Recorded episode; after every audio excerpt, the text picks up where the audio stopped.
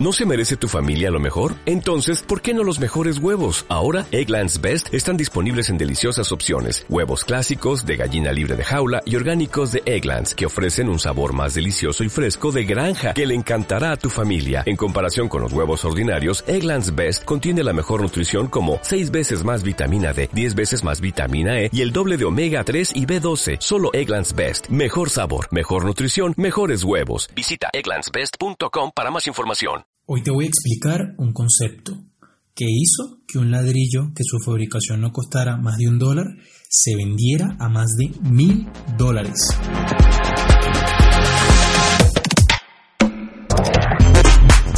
Muy buenos días, ¿cómo están todos? De nuevo José Ruz con Marketing sin excusas.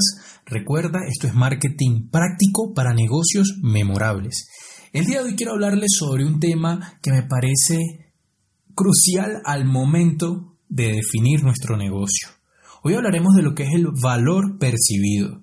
Valor percibido es el valor que detectan nuestros clientes que vale para ellos un producto o un servicio que ofrecemos.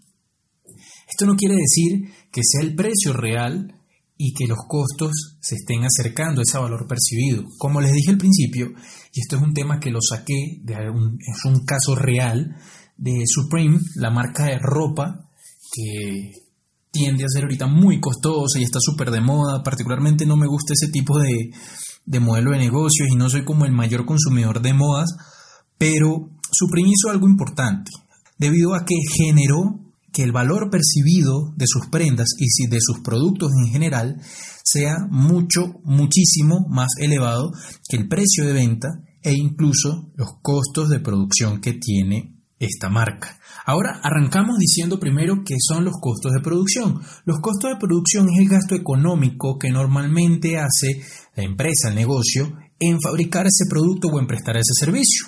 Es decir, si yo voy a hacer una mesa, debo calcular cuánto me cuesta comprar la madera, cuánto me cuesta eh, mandar a hacer con un carpintero, el transporte, etc. Todo eso que se refleja en el producto viene siendo el costo de producción. Y el precio es aquel valor que nosotros en nuestro negocio le ponemos en función de lo que queremos ganar. Entonces, si a mí algo me cuesta 8 dólares, yo lo quiero vender, por darles un ejemplo, en 16 dólares, ganándole así, obteniendo así el doble del valor de lo que a mí me costó generar este producto. Ahora, cuando hablamos de valor percibido, hablamos de ese valor subyacente, la mentalidad del cliente y del público que nos ve, no del que nosotros queremos vender el producto es importante que el valor percibido sea muy alto para las personas que consuman nuestros productos. Y esto lo hablé en un podcast que si no lo has visto, por favor te invito a que lo veas, que es algo así como que vender un producto que valga 10 veces lo que cueste para el cliente. Esto hace que si nosotros podemos generar que el valor percibido sea mucho más alto que el precio que compre el cliente, puede ser algo importantísimo, ya que la persona verá que está ganando algo muy favorable. Si yo compro algo de 10 dólares y percibo que eso que compré no me vale 100 ni 1000, sino mucho más, voy a estar eternamente agradecido. Y yo he consumido contenido, he consumido productos y servicios de esa forma que han sido impresionantes. Son marcas que todavía sigo, son cosas con las cuales sigo consumiendo y sigo invirtiendo porque pienso que el valor que me dan es mucho más alto de lo que yo estoy pagando por eso. Y eso es algo que cualquier público y cualquier cliente te lo va a agradecer. Así que el tema, ¿cómo podemos generar valor percibido? Hay varias estrategias que se pueden utilizar. Lo primero es que verdaderamente el valor sea alto. Vamos a dar un ejemplo. ¿Por qué Netflix fue tan disruptivo? Porque antes tenías que comprar una película en DVD, cosa que también comenzó Netflix, eh, no, no, comprando las películas, sino alquilando por algo mensualmente que tú pagabas, en el cual te llegaba el DVD a tu casa, pagabas una membresía mensual, pero ahora es de forma online. Entonces fíjate, Netflix te da un valor que es ver una gran cantidad de películas clásicas, nuevas, series, documentales, por un solo precio que tú pagas.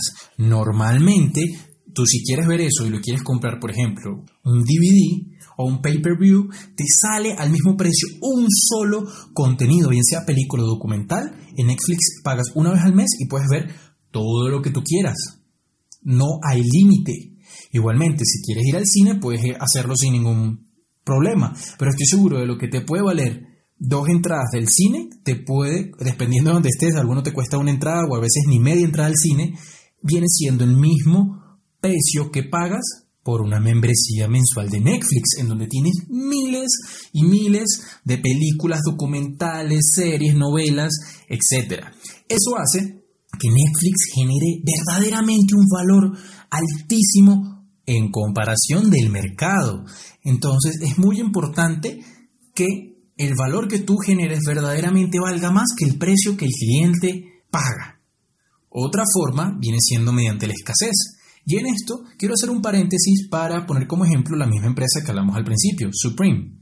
Parte de las claves de que tiene Supreme, de que su marca sea costosa, es que ellos generan por colección pocas prendas. No generan un gran abanico en muchas tallas en todas las tiendas a nivel mundial. No, tiene poquitas tiendas. Si no me equivoco, no tiene más de 20 tiendas a nivel mundial oficiales. Y además de eso, sacan muy poco a poco ese producto de ellos, que viene siendo las prendas de ropa. Bueno, es la, la típica ley de la oferta y la demanda. Si la demanda es más alta que la oferta, hace que ese producto o servicio se incremente, que es lo que hacen los pasajes de avión. Pero si hay mucha más oferta, es decir, yo tengo una gran cantidad de producto y tengo pocas personas que lo quieren, pues me va a tocar bajar el precio para que, esas, para que se ponga a nivelarse automáticamente el mercado. Entonces es muy importante generar también ese tema de la escasez. Una de las cosas que tenemos en, en la agencia de nosotros es que las asesorías que prestamos son contadas. Nosotros por eso incluso todavía no he promocionado nada de los servicios que hacemos mediante marketing sin excusas porque va a ser un tema completamente aparte. Pero una de las cosas que tenemos es que dentro de las asesorías que prestamos son muy pocas personas o empresas mensuales ya que lo queremos hacer bien y queremos que ellos vean que es algo exclusivo que se presta para ciertos negocios, para ciertas personas. De esa forma, nosotros no lo hacemos con la intención, la intención de generar escasez, pero nos ha funcionado. Hemos, tenido que elevar un poco los precios para que obviamente el cliente perciba que no cualquiera lo puede comprar y así segmentamos de una vez un cliente que nos puede pagar un precio que sabemos que el valor va a ser altísimo y que va a estar satisfecho pero hacemos que no se nos sature la demanda en cuanto a lo que ofrecemos. Entonces es muy importante hacer esto. Tercero, y no me voy a cansar de repetirlo, crea historias, crea un porqué, crea una filosofía. Mucho producto no valiera ni el 10% de lo que cuesta actualmente si no fuese por la filosofía que está detrás. Hace poco, y es un tema que voy a tocar en un próximo podcast, vimos a um, cómo Huawei saca el P30, que es un nuevo celular de, de la gama de Huawei, y es impresionante cómo le gana en cámara, en un sinfín de funcionalidades, tanto a Samsung como Apple.